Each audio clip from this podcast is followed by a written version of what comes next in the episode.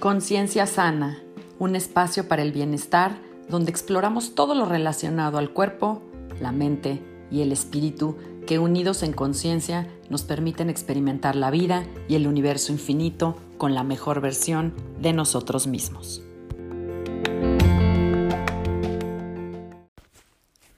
Hola, yo soy Sandra Romero, host del podcast Conciencia Sana, y te agradezco que estés conmigo en este espacio aquí y ahora.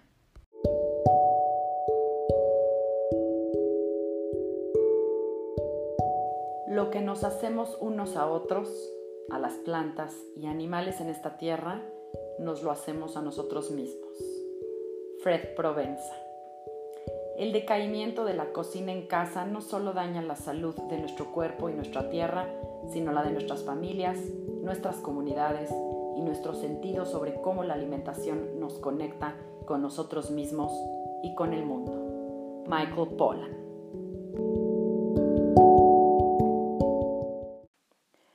Sin duda el tema de la comida y la alimentación genera un tremendo interés, pero a la vez una tremenda confusión y esta es la razón por la que dedico este episodio al tema. En los últimos años hemos visto cambiar la industria de la alimentación radicalmente. Es más, hemos visto a los mismos expertos y científicos confundidos. Dicen una cosa y luego dicen otra, que esto es bueno, que ahora no, que ahora sí, que ahora no. Si los expertos, que se supone que son los que nos deben guiar sobre cómo nutrirnos, cambian de parecer y de perspectiva cada rato, y cada vez sale una nueva dieta, y que ahora la grasa sí y que ahora no, pues no es de sorprender que hayamos perdido totalmente la noción sensibilidad sobre lo que debemos y no debemos comer y más allá que puede darnos también sustentabilidad planetaria.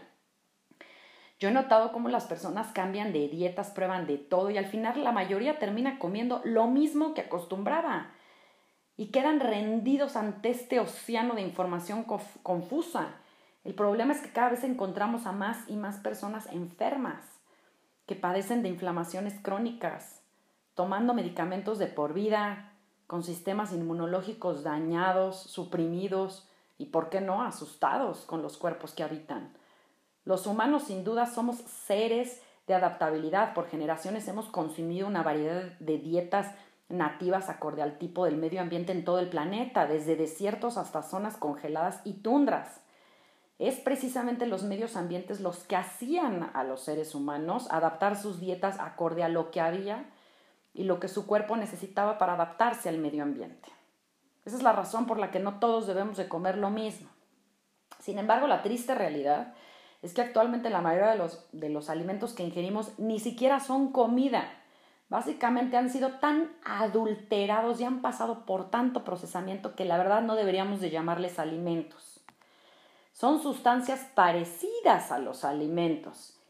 Y esta es la razón de nuestra confusión, de tanta frustración, de no saber a quién creerle y qué creer. Sin duda, creo que cultivar y consumir comida real, verdadera, la que provee la tierra sin mucha adulteración, es la respuesta a muchos de los problemas del planeta. La manera como cultivamos, crecemos, producimos, transportamos y consumimos afecta cada aspecto de nuestra vida y de nuestra sociedad.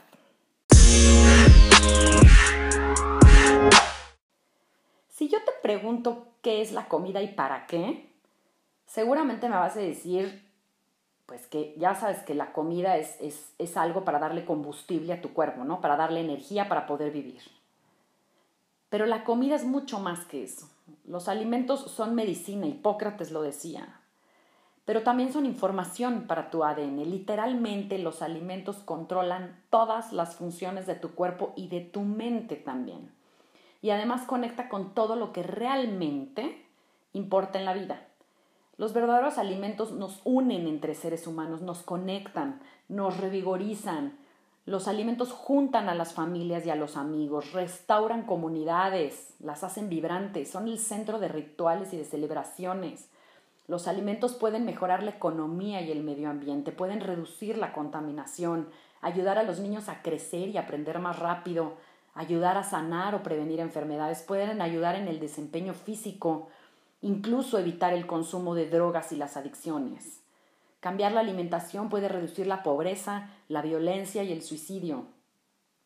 Desafortunadamente la multimillonaria industria alimenticia hace todo lo contrario con sus productos cargados, ultraprocesados, vacíos, sin nutrientes, llenos de pesticidas y millones de químicos dañinos, hormonas, antibióticos y mucho más. Y la verdad es que no somos conscientes que cada vez que metemos algo a la boca estamos constituyendo lo que somos nuestra vida, nuestra capacidad de vivir con energía, conectados con los demás, con la madre tierra, y que lo que comemos es el, es el motor de gasolina, pero para perseguir nuestros sueños, para cumplir nuestra misión en la vida. Simplemente regresar a comer bien puede ser la puerta de entrada no nada más a una vida más sana y longeva, sino a la paz y la armonía y a corregir muchos de los problemas de este mundo.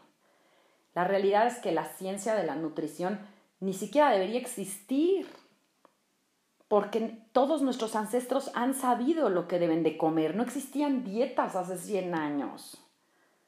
Eso es algo nuevo. La sabiduría milenaria de nuestros ancestros es una joya que perdimos. Realmente no hay nada más fácil y fundamental como saber qué comer, pero hoy no sabemos qué comer. El cuerpo, como lo dije en episodios anteriores, su estado natural es estar sano, está diseñado para estar sano, para comer sanamente. Cuando no está sano, cuando hay un desbalance, hay enfermedad. Y los alimentos que existen en la naturaleza existen precisamente para darnos energía, para reparar, para sanar, para dar vitalidad. Punto. Sin embargo, en nosotros ha radicado las elecciones que hacemos y en el sistema que nos han, que nos han creado o impuesto de alimentos. Si son las de productos parecidos a alimentos o si se trata de comida verdadera, ya no sabemos. Pero es tu libre albedrío ya escoger lo que te conviene y darle a tu cuerpo lo que consideras que es mejor para ti y acepto, sí, hemos sido víctimas de un sistema de alimentación que a través de mensajes, campañas de publicidad y mercadotecnias ultra creativas y con presupuestos multimillonarios hemos caído todos en la trampa. Por eso es que no sabemos qué comer, por eso es que requerimos de dietas y que alguien nos diga qué debemos de comer. Millones de niños y adultos hoy detestan las verduras, jamás las han probado, bueno, ni siquiera las conocen no saben cómo se comen o cómo se preparan o qué se le echan. Desafortunadamente he, sido testigo de lo que hay en refrigeradores y a las cenas, de lo que hay en los carritos del súper, de la ignorancia que existe para cocinar y preparar alimentos. Se nos ha dicho que las mujeres deben apartarse de las cocinas para hacer cosas más productivas y sin embargo llegan a ser madres y no tenemos idea de cómo alimentar a nuestros hijos. Veo cientos de mujeres desesperadas por aprender a alimentar, qué darle a sus hijos y a sus familias. Mujeres 100% dependientes de otras personas para preparar sus alimentos porque jamás han pisado la cocina o no se atreven, les da miedo. Hemos vivido en un sistema de culpas, vivimos culpables de lo que comemos y consumimos. Por eso vivimos a dieta.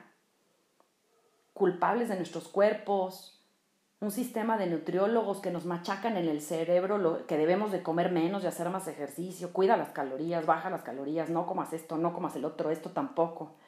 Nadie, nadie nos enseña a comer.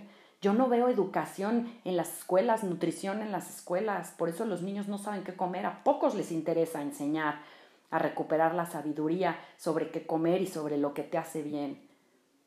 Es una gran industria de personas que usan la ignorancia de los otros para hacer negocios, con promesas de productos que te bajan de, peso, con dietas que no funcionan o funcionan a corto plazo. No se vale. No veo de verdad en los planes educativos de enseñanza básica el conocimiento, la restauración de la confianza en los niños sobre qué comer. Y en cambio las chavitas están preocupadísimas por estar flacas, por no comer nada, por salir bien en las fotos de Instagram.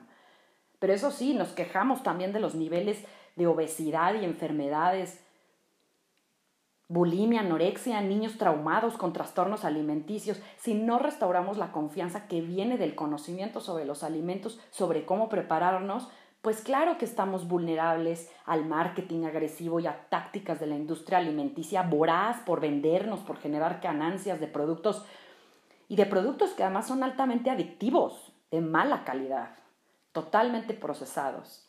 tenemos que encontrar la forma de salir de esta adicción a la chatarra, comprar, cocinar y comer de forma verdadera y natural. De verdad, son actos que van mucho más allá de nuestra salud, de nuestro planeta y de la economía y más en el momento en el que nos encontramos.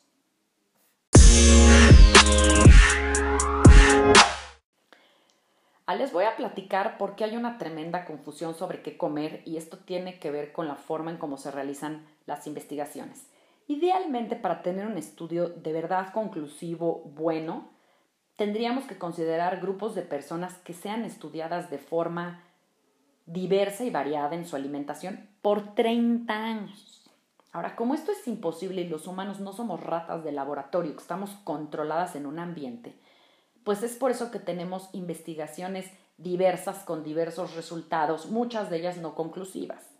Ahora, si a esto le sumas los intereses de la industria alimenticia y de asociaciones en donde los miembros son ejecutivos de empresas de la industria alimenticia, por decir la Asociación de Cardiólogos, pero resulta que en el consejo de la asociación pues hay ejecutivos de una empresa X alimenticia que pagan o patrocinan los estudios para que salgan a su favor del producto que venden, pues entonces estamos fritos y llenos de contradicciones. A esto también hay que sumarle la política detrás de los alimentos, porque también depende de ello lo que consumimos como países y como naciones, lo que importamos, lo que exportamos. Y bueno, las injusticias alimentarias, los niveles de pobreza que tenemos y, desnutrición en este planeta, pues tienen que ver también con eso. Y obviamente, pues la prioridad que se les da a las grandes cadenas de proveeduría contra los consumos locales, el encarecimiento de los, de los precios. A ver, yo no puedo creer que las personas con menos recursos coman chatarra porque resulta más barata que la comida real. ¿A qué hora llegamos a este punto? Pero la realidad es que cada quien agarra de los estudios lo que le conviene, lo que atiende a su agenda y a sus intereses. La mayoría de los estudios nutricionales se hacen sobre patrones alimenticios a través de cuestionarios que se les aplican a las personas en donde los participantes dan información sobre la frecuencia de lo que consumen. Yo te pregunto, ¿tú recuerdas todo lo que comiste este mes? ¿Recuerdas siquiera lo que comiste en los últimos siete días o en las últimas 24 horas? Si a ti te hicieran el cuestionario, ¿realmente estarías contestando la verdad? ¿O qué tanto relacionas lo que comes hoy con lo que comes hace cinco años o tres años.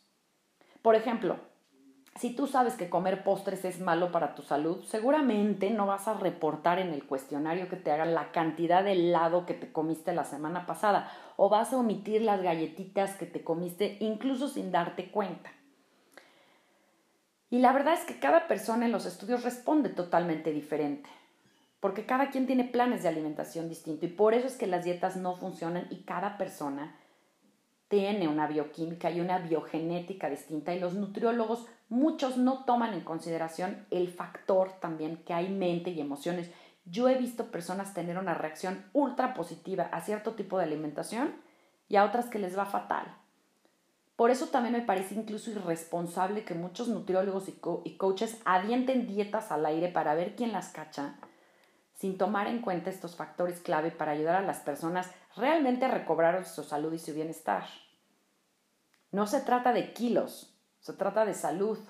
Ahora, lo que sí no es debatible es que a pesar de la confusión que existe, sí debemos no perder el sentido común. Nadie discute que la comida viva, real, fresca, local de preferencia y sin procesamiento ni adulteración es lo más sano, es lo que el cuerpo necesita, eso es calidad. Si quieres recobrar tu salud, tu peso y tu bienestar, tu bienestar, pues mi, mi propuesta aquí es que recobres la sabiduría y pues recargarnos en el sentido común a falta de un conocimiento verdadero de lo que sí es bueno y lo que no. Ahora, tampoco es que quiero satanizar a todos los participantes de la industria alimenticia. La verdad es que hay muchos que lo están haciendo bien, que son sustentables, que apoyan el consumo y la, proveeduría local. Solo que nosotros como consumidores son los que tenemos que usar la cabeza para no caer ni creer en alguien que diga que la lechuga le hace más daño al planeta que el tocino. Por piedad. O que digan que las galletas de Betty Crocker son más sanas que las que haces tú en tu casa. O que me digan que un paquete de comida congelada es tan sana como algo fresco. Que el refresco no engorda. Y que los jugos 100% naturales empacados sí son naturales y equivalen a un jugo. Yo aquí te hago la pregunta, cuando tú exprimes un jugo de naranja fresca y se lo hago a mis pacientes, ¿te dura en el refrigerador lo mismo que te dura el del empaque? Algo tienen. No es normal y ahí es donde viene la importancia del sentido común. ¿Quién dijo que el jamón era sano? Que es parte de la dieta, cuando dura en un refrigerador semanas o meses desde que el animal fue matado y procesado. De verdad, solo se trata de recobrar el sentido común, de recobrar la sabiduría. La realidad es que la confusión sobre los alimentos no es solo un tema personal, es un tema que nos impacta como familias, como comunidad y como economía. Nuestra ignorancia y confusión manda un claro mensaje de que no estamos siendo capaces de responsabilizarnos sobre lo que nos metemos a la boca y, y hemos dejado en manos de la industria alimenticia que sean nuestros expertos o que tengan la responsabilidad de alimentarnos. Pero vamos a ganar la batalla contra la obesidad, la enfermedad, la inflamación, la pobreza y la desigualdad cuando tengamos claro lo que sí debemos consumir. Cuando las tendencias y las modas dejen de afectarnos, así como las noticias y los reportes conflictivos y poco concluyentes. Con cada compra, con cada consumo tenemos la oportunidad de votar a favor también del planeta y la sustentabilidad, de crear una sociedad y generaciones más sanas. Con cada bocado tenemos la oportunidad de sanar y alimentar nuestro cuerpo y nuestra mente. Una investigación realizada por 15 centros alrededor del mundo señaló que la industria alimenticia y que comprende todas las actividades agrícolas que van desde fertilizantes hasta empacadoras y transportadoras son responsables de un tercio de la emisión de gases invernadero del planeta. Así que yo te invito a ser consciente que la próxima vez que metas algo a tu boca, consideremos que es más importante que el coche, o sea, que, que lo que usemos el coche, por nuestra salud y por la del medio ambiente. Yo he visto y he sido testigo de, de cómo las personas se han adoptado de un de un estilo de vida holístico que han comido comida verdadera y han reducido no nada más los niveles de estrés y mejorado su salud, sino que han mejorado su movilidad, sus relaciones interpersonales, han encontrado paz y calma, más claridad eh, mental, están más conectados, de verdad han encontrado una mejor versión de nosotros mismos. Y el peso viene por añadidura, solito. No he visto de verdad a nadie convertirse en una mejor versión de sí mismos a través de chatarra y procesados. Hace 100 años no necesitábamos de etiquetas para saber lo que nos estábamos comiendo y mucho menos preguntar si era orgánico, local, de libre pastoreo, etc. La clave hoy está en considerar lo que comes. No es la tendencia, sino la calidad de los alimentos. Hay la misma posibilidad de encontrarte vegetarianos obesos y poco saludables como carnívoros obesos y poco saludables, no es de tendencias.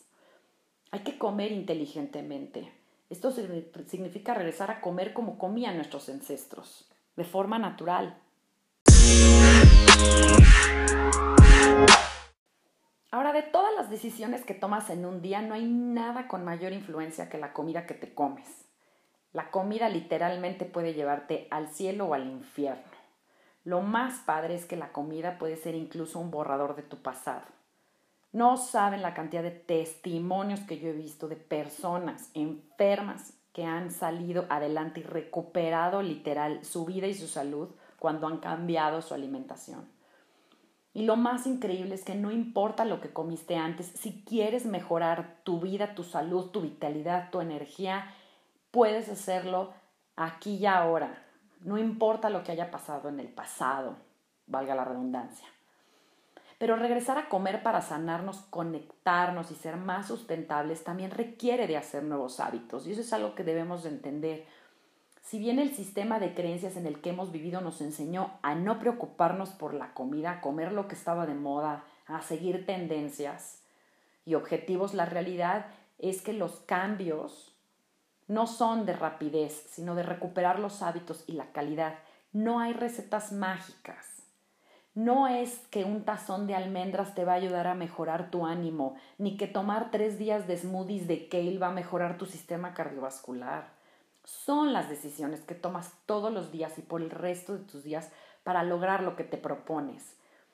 Recuerda que tú eres tu propio laboratorio, si bien ya vimos que los estudios sobre nutrición tienen sus deficiencias y que no todo funciona para todos, la alimentación para la sustentabilidad tuya y del planeta debe estar basada en la conciencia, de lo que a ti te funciona, de lo que a ti te hace sentir bien, de lo que te nutre por dentro y por fuera. Tú debes ser el que haga el viaje interno, de probar, de hacer ajustes, Notar incluso cómo tu estado mental y emocional influye con lo que comes y cómo procesas la, la comida y tal vez cómo procesas la vida. No aprendemos nada si no estamos dispuestos a salir de la zona de confort.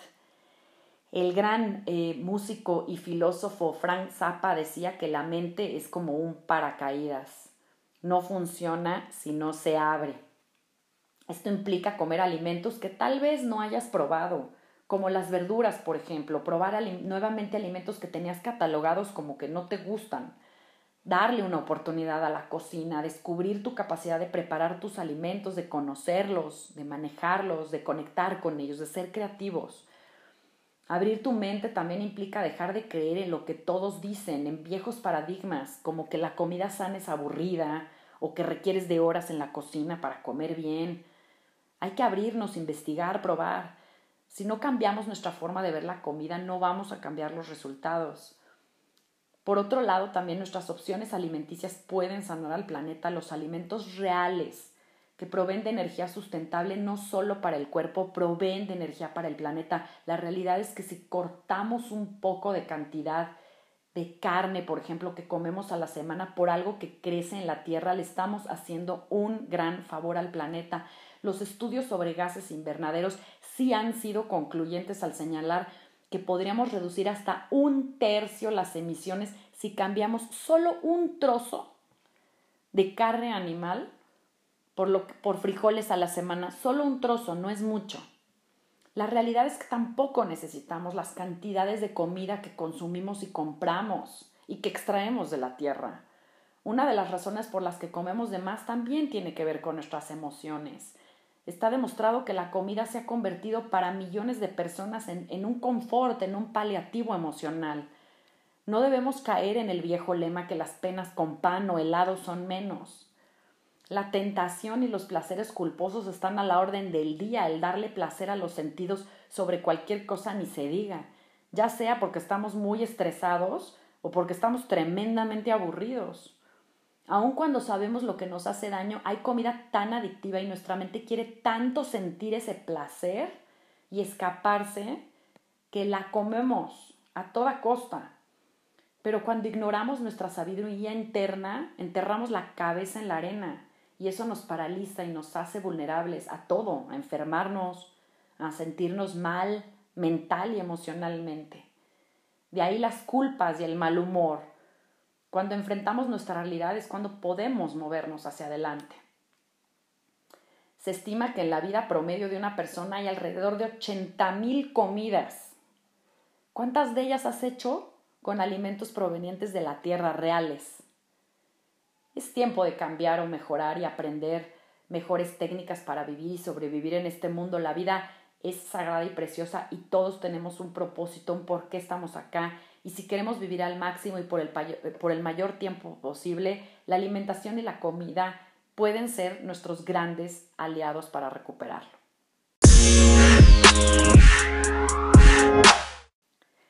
Y quiero cerrar este episodio sobre, sobre la energía de los alimentos, sobre la vibración, porque la comida, lo que nos alimentamos, también puede elevar nuestra vibración. En el episodio anterior hablé de de, qué era lo que estamos consumiendo, ¿no? En todos los sentidos, y bueno, uno de ellos me referí a la comida, porque la comida es un hilo súper poderoso que nos conecta también con nuestros ancestros, con nuestro pasado. Todos tenemos imágenes de alimentos o comida que preparaba alguno de nuestros familiares, recetas o platillos. Mi propuesta es que regresemos o despertemos nuevamente a esa sabiduría sobre la importancia de la nutrición, pero en el sentido más íntimo y espiritual, a conectarnos con nuestro pasado, con nuestros ancestros. Nuestra genética está conectada también con eso. Seguramente los alimentos que comían nuestros ancestros son los que a nosotros nos hacen bien hoy, porque estamos conectados a eso. Nuestras mentes en el mundo moderno están llenas de distracciones, de datos e información que nos ha desconectado de esa capacidad, de la capacidad del cuerpo de registrar los ritmos, la melodía, la armonía que tienen los alimentos. Pero las células de, de tu cuerpo sí entienden la armonía, sí son capaces de entender las, melodías y pueden vibrar tan alto como vibre la comida que comas o tan bajo. Esto tiene que ver con saber y entender y discernir la calidad de la cantidad. La calidad es algo sutil, es lo que no se ve, pero que podemos saber que lo tiene o carece de ello. Las cualidades de, de un alimento son la expresión de varios estados de su proceso. En cambio, la cantidad es algo visible, es algo medible a través de los sentidos de instrumentos físicos. Enfocarse en la calidad no tiene nada que ver con destinarle todo el tiempo a los alimentos, ni estar obsesionados con los alimentos, ni gastar grandes cantidades de dinero. No, no, no tiene que ver con sabiduría, con capaz de reconectarte contigo, con el planeta, con la madre, con la madre tierra. Sabiduría en los alimentos, en regresar, la que yo propongo, es saber qué estamos comiendo, observar, degustar, disfrutar y por ende digerir para revitalizarnos, para ser la mejor versión de nosotros mismos. Hace aproximadamente 11.500 años, cuando fue el cataclismo en el planeta que acabó prácticamente con la especie humana, los pocos sobrevivientes que pudieron resguardar semillas y remanentes del conocimiento fueron los que iniciaron nuevamente lo que, lo que se conocen hoy como los sistemas tradicionales de medicina, como la ayurveda en la India, la medicina tradicional china y griega. Pero desafortunadamente en los últimos 100 años, como les decía, la industria alimenticia, la comida dejó de ser algo sagrado para convertirse en algo procesado, en productos incluso que nos han segregado como humanos, en tradiciones fragmentadas. Los padecimientos antes eran considerados un desbalance de lo natural, no una agresión de la naturaleza. Y ahora los vemos como una agresión de la naturaleza. Y ante esta visión es por eso que hemos creado armas todavía más agresivas para atacar a la naturaleza, que nosotros creemos que nos ataca con antibióticos antihistamínicos, una guerra que el hombre creó con su propia mente, que no existe. Y por ello es que también se desencadenó una guerra con la comida para transformarla, para deshacerla. Y por ende, pues hay una tremenda confusión, que es lo que hemos hablado. Sin embargo, eh, hay una nueva ola de volver a observar lo que comemos. Por eso hay tantas personas preocupadas por recuperar lo que sí, lo que es bueno en, esta óptica, por lo menos muchas están en una óptica de no quiero comer lo que me matan, quiero comer lo que me sana. Y ese es un buen principio para, para reconciliarnos con la sabiduría y el discernimiento sobre lo que es la calidad. Pero para regresar a la sabiduría debemos entender que lo que tú escojas comer, digerir, absorber, utilizar, no es gasolina, sino es un proceso de comunión con la comida. Tú te vuelves ella y ella se vuelve tú. Esto es en parte una razón por la que dicen que eres lo que comes. Y es que solo los humanos somos los únicos capaces de comer comida que ni siquiera es comida. Comemos plástico, cosas incluso peores. Lo que el mundo no necesita es más consumismo, no es cantidad, sino conciencia para nutrirse para la vida. Que no sea algo externo, sino interno. Pero ahí vamos, ahí vamos. La neurobiología ya por fin se dio cuenta cómo los alimentos afectan el estado de ánimo de una persona y su comportamiento, cómo los enfermos de Alzheimer y otras enfermedades mentales se han visto beneficiadas cuando cambian su alimentación. Niños con autismo progresan y mejoran cuando cambian su alimentación. Enfermos de cáncer y otros con, enfermedades del sistema inmune se ven tan beneficiados cuando cambian sus hábitos y su alimentación pero mi, invitación es a que no tenemos que enfermarnos para darnos cuenta que es tiempo de regresar y recuperar la conciencia sobre, sobre lo que comemos. Podríamos dejar atrás la venta de millones de antidepresivos, incluso si usáramos la comida a nuestro favor.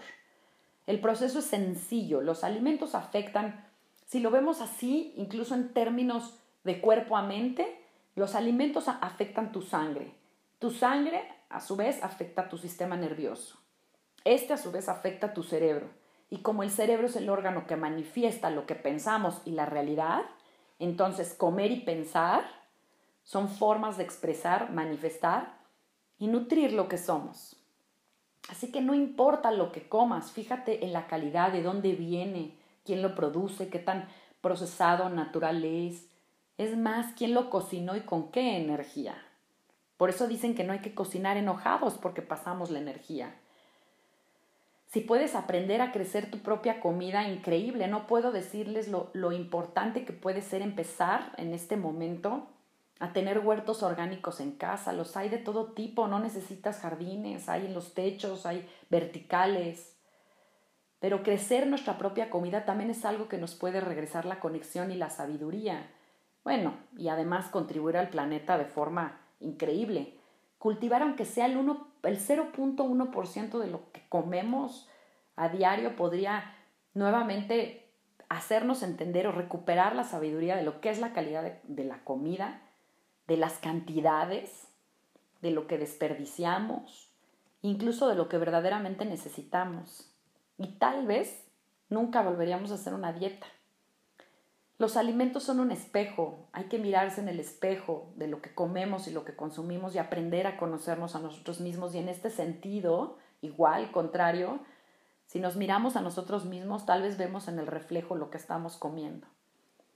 Sabiduría en la alimentación nos permitirá recobrar el conocimiento y la diferencia entre hambre y deseo, entre el hambre por vivir la vida o el deseo por satisfacer nuestros sentidos a toda costa. Atrevernos a probar lo que no hayamos probado, a refinar tal vez opciones del pasado, a, a conocer alimentos como conoces a tus socios en un nuevo negocio o a tu pareja, porque en realidad todos los días de tu vida estás en contacto con ellos. Si lo que estás comiendo hoy no te está regresando la vitalidad y la energía, podría ser un buen momento de reconsiderar qué estás comiendo, cómo y con qué estado de conciencia. Si eres dependiente de una serie de estimulantes para vivir tu vida, creo que también es un momento de reconsiderar. De pensar, de ser consciente si estás comiendo alimentos porque están de moda o qué razones tienes para comer lo que comes. Hay que conocer nuestras limitaciones, entender nuestros hábitos, el balance y recordar que más no es necesariamente mejor.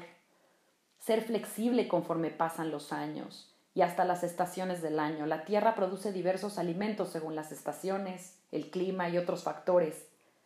¿Tú comes siempre lo mismo? Date permiso de conectar con lo que la tierra ofrece, disfrútalo y celebra la vida.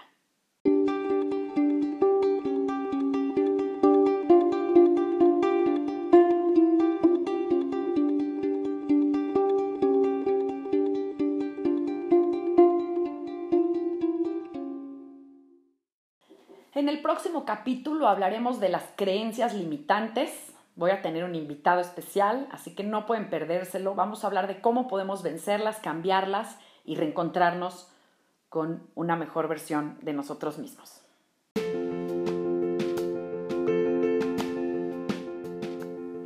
Si te gusta este episodio, otro que hayas escuchado, te pido por favor que lo compartas yo soy Sandra Romero, agradezco que te hayas tomado el tiempo para escucharme y acompañarme en un capítulo más de Conciencia Sana.